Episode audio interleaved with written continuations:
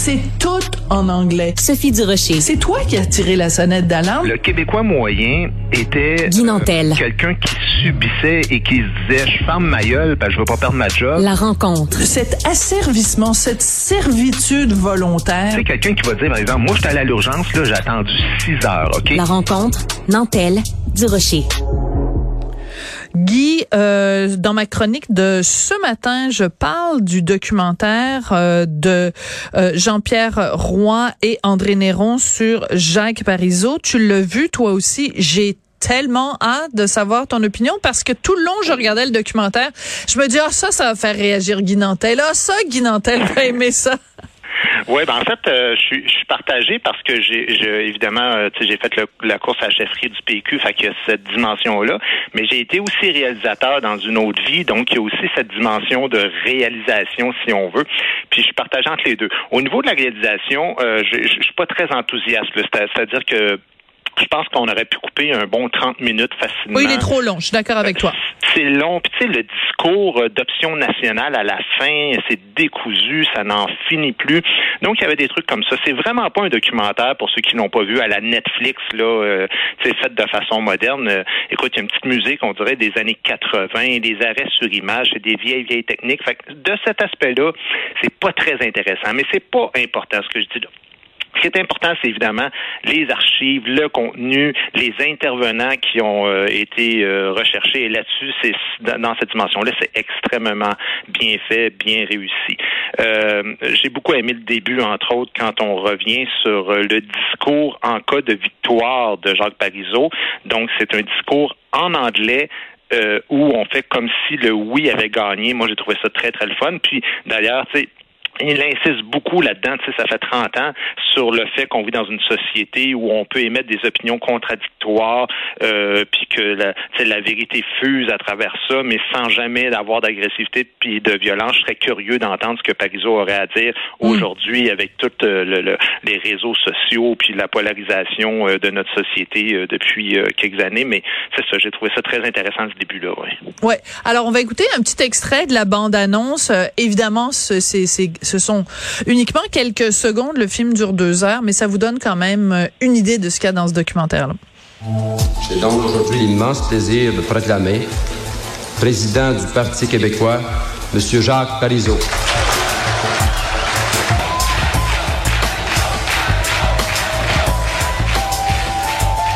Monsieur Parizeau, êtes-vous patient? Êtes-vous pressé? Je suis persistant.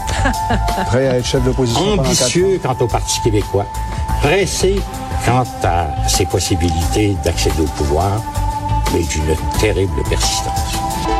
Alors cette persistance-là, elle est vraiment le, le, fil conducteur du documentaire. Moi, ce qui m'a extrêmement touché, c'est euh, à quel point tous les gens qui témoignent disent, euh, et en particulier Éric Bédard, euh, disent que euh, Monsieur Parizeau, c'était pas tout, c'était pas à court terme, c'était pas pour se faire réélire, c'était pas pour ça, c'était tout le temps c'est quoi notre objectif ultime? Notre objectif ultime, c'est de faire du Québec un pays. Qu'est-ce qu'on peut mm. faire? Chacune des mesures qu'on fait, c'est en, en fonction de cet objectif-là. Et, euh, et je trouve ça extrêmement important de rappeler ça aux jeunes générations. Ben oui, Sauf que, en même temps, si je peux revenir sur un autre aspect que je trouvais pas négatif, mais peut-être un peu trop insistant, c'était sur euh, le côté personnel, vraiment les grandes qualités qui en finissaient plus. Puis bon, c'est un homme confiant, c'est un homme droit, c'est un homme gentil, c'est un homme respectueux, puis il est travaillant, puis il est courageux, puis il est visionnaire. Puis des fois, ça faisait un peu de cheerleader. Puis la raison pour laquelle je te dis ça, c'est évidemment, comme tout le monde qui se présente en politique, euh, Parizeau travaillait pour des idéaux, mais on aurait dû aussi aborder certains aspects. C'est un homme qui était très têtu, et, d'ailleurs, euh, on, a touché, on a un petit peu effleuré, euh, tu sais, la, toute l'opposition puis la tension qu'il y a eu entre Lucien Bouchard et lui. Mais tu sais, Lucien Bouchard a été nommé négociateur en chef durant le référendum c'est parce que ça a failli éclater. Là. C'est vraiment passé à mm. un cheveu d'éclater entre les deux hommes à quelques semaines du référendum parce que Jacques Parizeau était intransigeant. Puis tu sais, Jacques Parizeau, dans sa question au départ, lui, il n'était pas question de faire une quelconque proposition au Canada euh, anglais. Puis c'était la souveraineté, point final. Alors qu'on voyait bien que dans les sondages, il y avait vraiment plus de chances que ça passe euh, auprès des Québécois si on offrait une offre de partenariat durant la première année au Canada. Fait que, tu sais, des fois, il y, a ce côté-là. Par contre, euh, je trouve qu'on aurait aussi pu parler un peu plus de toute l'importance de l'homme dans d'autres secteurs. Économie. Qui a été ouais. ça a été un géant, un géant, Jacques Parizeau. Et selon moi, c'est peut-être même l'homme le plus important de la révolution tranquille, parce que tout passe par l'argent.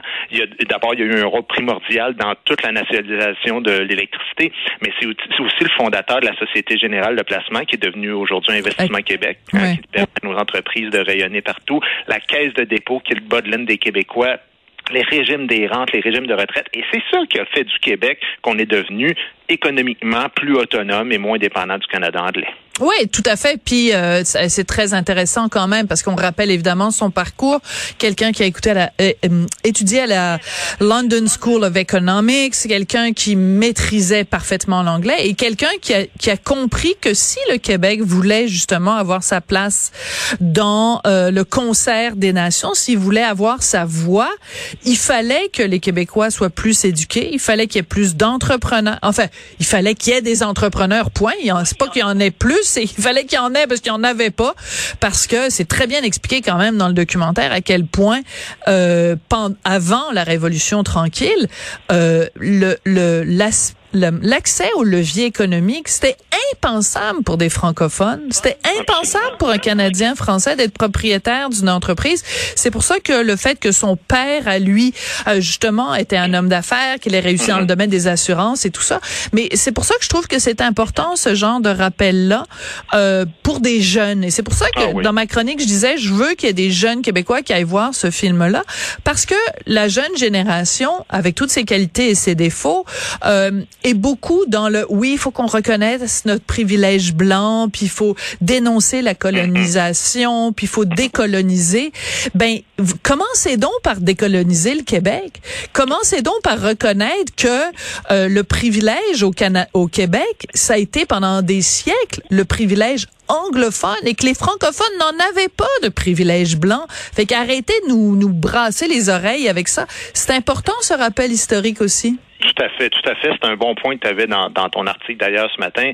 Euh, c'est primordial, c'est-à-dire que c'est l'homme le plus important au niveau d'avoir donné une crédibilité au Québec, au niveau mondial. De toute l'histoire moderne du Québec, en tout cas c'est vraiment la personne la plus importante qui a, qui a, tu sais, si René Lévesque était l'espèce de moteur pour donner confiance aux Québécois de, de pouvoir croire en eux, ça prenait quand même l'autre dimension de, de, de faire croire aussi aux autres nations qu'on était sérieux. Puis ça, c'est venant d'un homme qui, lui, pendant toutes ces, ces, belles années, là, tu sais, il y a à peine 50, euh, 60 ans, mais comme tu disais, il n'y avait pas d'homme d'affaires, il n'y avait pas à peine euh, des avocats, il n'y avait pas d'entrepreneurs, pas d'actuaires qui étaient francophones. Alors, ça a été ça a été un géant. Et, l'autre aspect que dont tu parles aussi dans ton article, puis qui est très réussi dans le film, ben c'est, tout évidemment le rappel historique des, des, des grands enjeux qu'il y a eu là à partir du, du le mensonge puis la trahison de, de Trudeau euh, qui a mis ses sièges en supposément ses sièges leur siège en jeu en 80, le rapatriement de la Constitution ensuite, euh, la perte des pouvoirs traditionnels du Québec par rapport à ça euh, tout le beau risque. Euh, puis, puis je me souvenais plus que Parizeau avait démissionné immédiatement par rapport au beau risque. Tu vois, ça c'est un bon rappel. Midge, Bélanger, Campo, Charlotte Town, ça que les, les plus jeunes, puis même pas juste les plus jeunes, les gens qui ont moins de culture politique, c'est c'est primordial de voir ce documentaire-là, ne serait que pour ce rappel-là, pour voir tout le chemin et toutes les fois qu'on a tendu la main au Canada anglais et qu'on a fait rire de nous autres à chaque fois. Ouais, parce que c'est important de se le faire rappeler en ce moment. Euh, il y a quelqu'un qui m'a écrit euh, au journal de Montréal pour me, me citer une phrase de Jacques Parizeau. J'espère qu'elle est véridique.